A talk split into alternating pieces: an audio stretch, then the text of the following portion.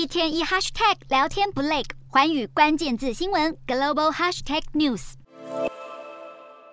中共外交人事调整，原外交部长王毅接替杨洁篪出任中共外事办主任，原驻美大使秦刚则是升任外交部长一职。王毅将接掌中共外交及国安事务，并不令人意外。他在位外长十年的资历，杨洁篪卸任后，他会是中共外交系统中资历最深的一把手。而秦刚破格接替王毅出任外长，并在三月全国人大召开前就任，打破。破了近年来的惯例，显然这不仅仅是反映出习近平的用人偏好与信任，更体现出未来中共推动对外事务的原则与逻辑，落实习近平的外交思路。今天的国际新闻评论要来谈谈，中共进入二十大之后，习近平持续掌权之下，陆续发布新的对外对台人事安排，无论是先前已确认的新任国台办主任宋涛，或是刚任命中共外事办主任的王毅，以及新外交部长秦刚格外引人瞩目。这些人事新安排的背后用意为何？对整体国际情势将会带来什么影响呢？二零二二年结束前，前中共中央联络部部长宋涛跌破外界眼镜，接任中共中央台办主任以及国台办主任。外交系统出身的他，如同过去的王毅、张志军及刘结一一样，都具备对外工作的资历。但是宋涛过往缺乏涉台经验，外界猜测习近平的盘算是希望能借此发挥宋涛的政党外交能力，以促进两岸政党间的沟通与合作。可以说，宋涛接掌台办系统，意味着要贯彻习近平的意志。尤其是增强对台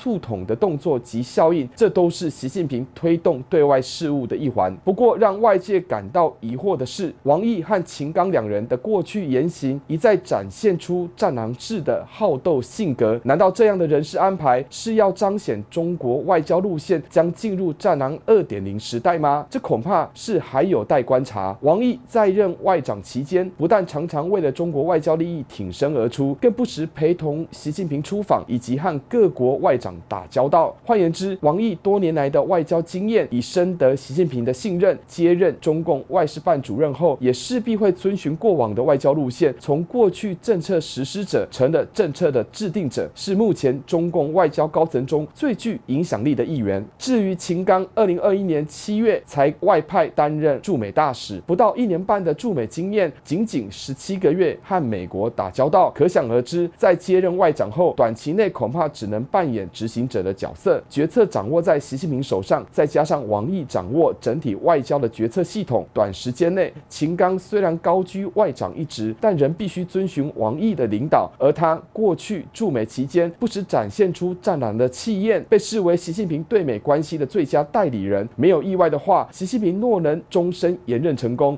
那么秦刚将会是他最具信任的外交智囊。后市看涨，中共提前发布。对外及对台的人事新调整，今年三月既定程序，全国政协主席将由王沪宁来担纲。习近平的对外及对台人事布局几乎是尘埃落定。显然，北京当局有意稳定外部情势，尤其是针对美中关系的考量。美国国务卿布林肯将在近期前往中国访问，这是他上任以来首次出访中国。中共新外交高层人事安排会和布林肯会晤后产生什么火花？会缓和关系持续下探的态势？还是维持着针锋相对的氛围？就算换了位置，换了脑袋，恐怕仍难以转圜双边恶化的关系。除此之外，秦刚或许可以维系着过去一年多与美国交往的关系，但是中国外事庞杂，除了要因应美中双方各种竞争事务之外，俄中关系、日中问题、朝鲜半岛议题等，甚至是台海情势，都是秦刚必须面对的待办事项。尤其中国经济持续下滑，如何改善与西方国家的关系，都可能会牵动着中国整体情势发展。特别是近期许多国家将对中国旅客采取针对性的入境管理措施，秦刚恐怕没有新官上任的蜜月期，眼前的挑战排山倒海而来。值得留意的是，从秦刚过去驻美的经验来看，纵然可以解释成习近平有意改善美中关系，但秦刚与美国政治社会的网络关系并不深，这和中国前驻美大使崔天凯相比，恐怕有着巨大的落差。如果只是因为是习近平的亲信而出任外长一职，美中关系要触底反弹，恐怕没那么简单。况且双方不仅仅只是在经济科技上的竞争而已，对于周边情势安全，甚至是全球秩序的维护，两国之间的旗舰相当深，各种谈判要一言不合的可能性十分高，这会是秦刚的一大挑战。持平而论，王毅在被发布出任中共外事办主任之后，公开发表中国对外情势的看法，他强调了中国不会退让的基本立场。赵南本色一窥便知，显然中共虽然有新的外交人事安排，熟面孔、新角色将各就各位，但在习近平的主政之下，依旧是换汤不换药。王毅和秦刚会是各国与中国的主要对话者，尤其是与美国之间的沟通窗口。只是旧人难有新气象，再加上美国总统拜登将启动连任的政治布局，各自国内政治的局限性，让中共外交人城市新布局效果有限。